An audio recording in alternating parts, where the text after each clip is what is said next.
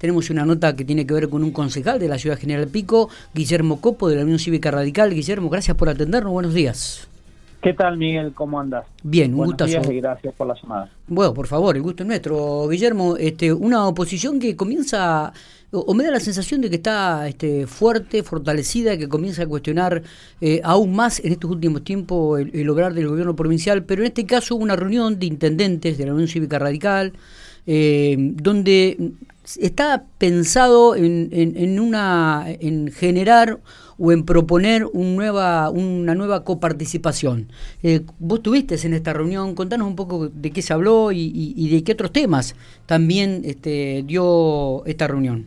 Sí, mira, nosotros, la nueva mesa de conducción del Comité de Provincia, que encabeza Diego Marco Antonio, un ex intendente de la localidad de Parera y que yo formo parte como, como vicepresidente de la misma, eh, venimos, asumimos el mandato a fin de año y venimos eh, tratando de justamente poner una agenda de trabajo con los distintos eh, organismos dentro del partido y con los distintos militantes.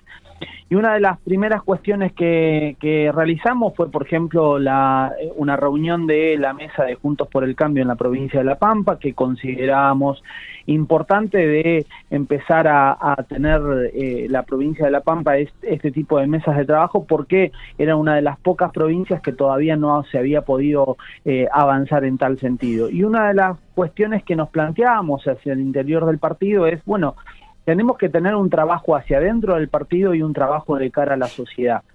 Y uno de los de los eh, representantes más importantes que tiene el partido son los intendentes. Digo, los intendentes del, radicalismo eh, son los que cotidianamente llevan adelante las gestiones en distintos tipos de localidades, en localidades más chicas, en localidades más grandes y en la distinta geografía de la provincia. Por lo tanto, una vez comenzado, digamos, el, trabajo de, este año, eh, nos propusimos hacer esta reunión que fue muy fructífera. Primero, eh, que nos pudimos reunir con la gran mayoría de los intendentes.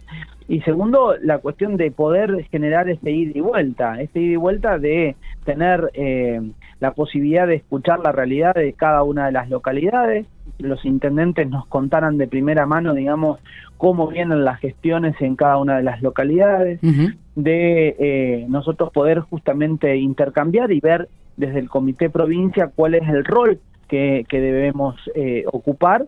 Eh, y uno de los temas que salió justamente es, como vos haces mención, la cuestión de la coparticipación, que la coparticipación todos sabemos que es una frazada corta que por ahí cuando se tapa uno se destapa el otro, eh, y que es una temática que viene viene planteándose desde hace un largo tiempo ya en la provincia de La Pampa, eh, no solamente desde el radicalismo, sino eh, también el, PJ ha visto muchas veces necesidad de, por ahí empezar a, charlar una reforma en este, en este aspecto. Y consideramos que es un tema serio para, para llevar adelante una, una reforma y entonces no hay mejor manera que eh, escuchar, digamos, a las voces de los intendentes para empezar a trabajar a lo mejor en un proceso de, de, reforma en tal aspecto. Eh, y en esto coincidieron absolutamente todos.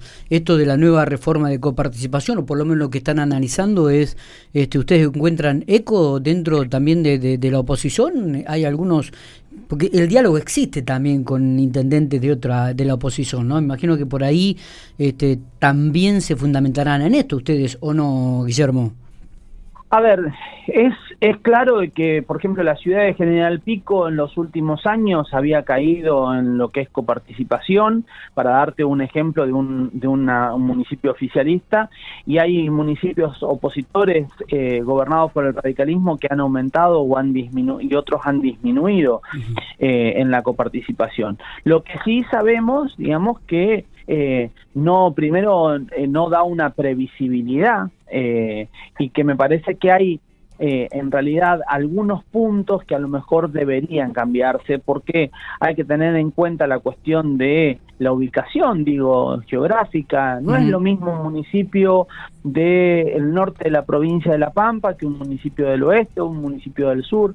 Digo, me parece que hay que pegar una revisada general eh, y sobre todo esta cuestión también de lo que te decía de la previsibilidad, uh, uh. digamos, de ese piso que le, garantiza a los intendentes eh, poder, digamos, desarrollar justamente una estrategia a futuro eh, y, y como es, y no verse, porque uno se ve se ve reflejado en la, en la ley de coparticipación y en lo que les toca no solamente en cómo trabaja uno sino también en digamos en cómo ingresan los los aportes de los otros municipios. Está bien digo que en su momento hubo una ley de coparticipación que había sido consensuada por varios intendentes no creo que diputados provinciales habían recorrido la provincia en función de esto.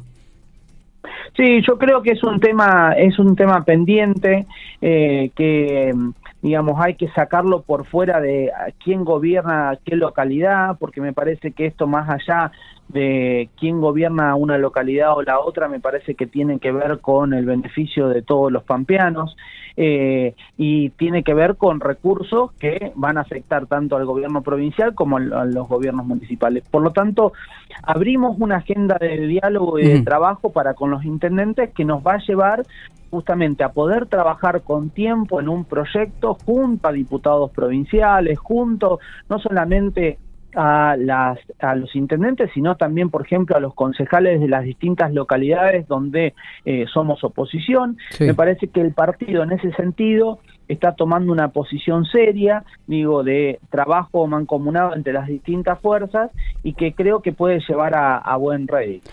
Eh, te traigo a la ciudad de General Pico hechos de violencia que han ocurrido o que vienen ocurriendo durante los fines de semana, este, durante las madrugadas del sábado, el domingo. ¿Qué, análisis hacemos? ¿Están pensando este, en, reunirse, en, en reunirse con las fuerzas policiales, judiciales, municipales? ¿Cuál es la idea que están manteniendo al respecto? Porque es una situación que genera preocupación, Guillermo. Totalmente, mucha preocupación genera, Miguel, porque en realidad, digo, eh, estamos, parece que estuviésemos a la espera de, una noticia trágica y, la verdad que esto preocupa y preocupa mucho.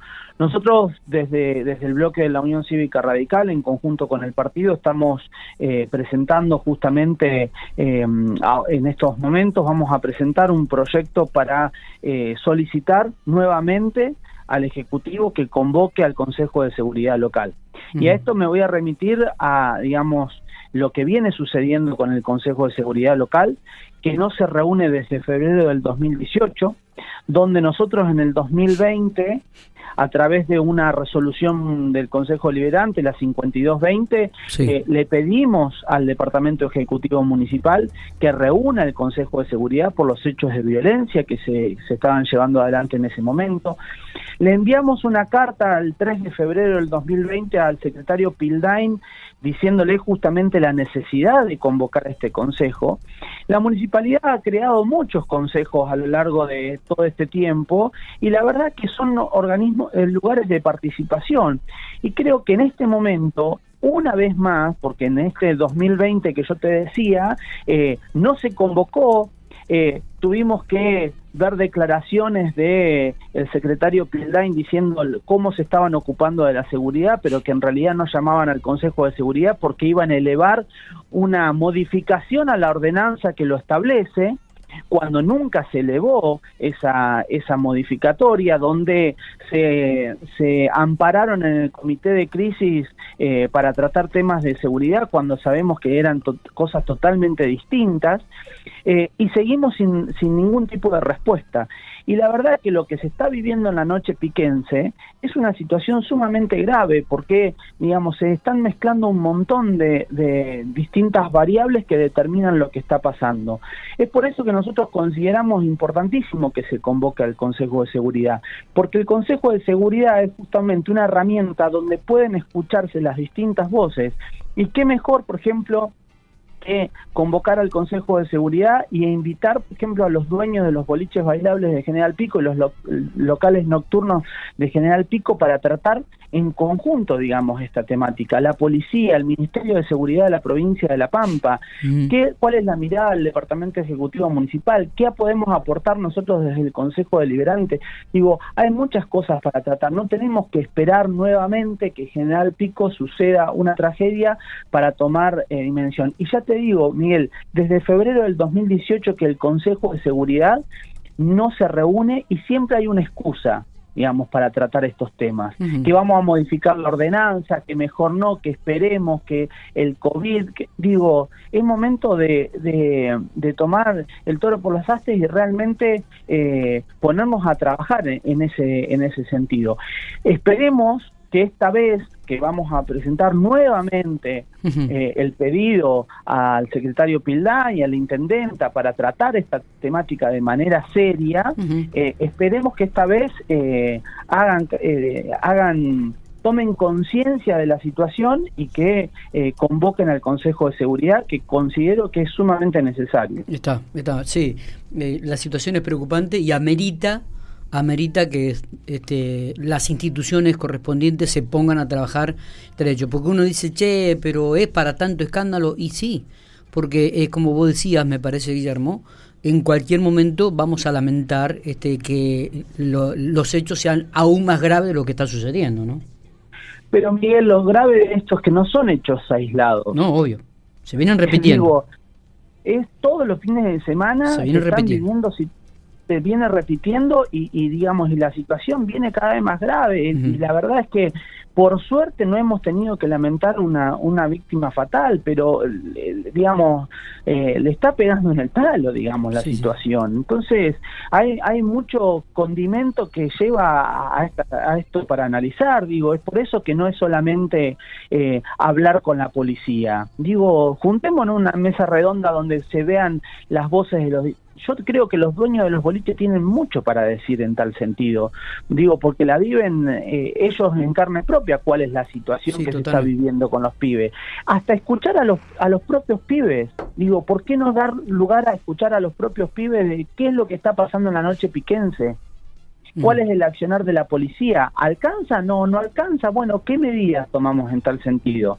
Digo, porque tampoco acá no tenemos que buscar responsabilidades, digo, de decir, no, la culpa la tiene la policía, no, la, digo, eh, acá lo que tenemos que encontrar son soluciones eh, y me parece que, que es necesario sí que quienes tienen la, la el, el digamos el, la herramienta para llevar adelante es encontrar esas soluciones que tomen cartas en el asunto. Totalmente. Y el objetivo pasa por cuidarnos entre todos. Eh, no solamente algunos. Guille, gracias por estos minutos, como siempre. Gracias, Miguel, como siempre. Un abrazo.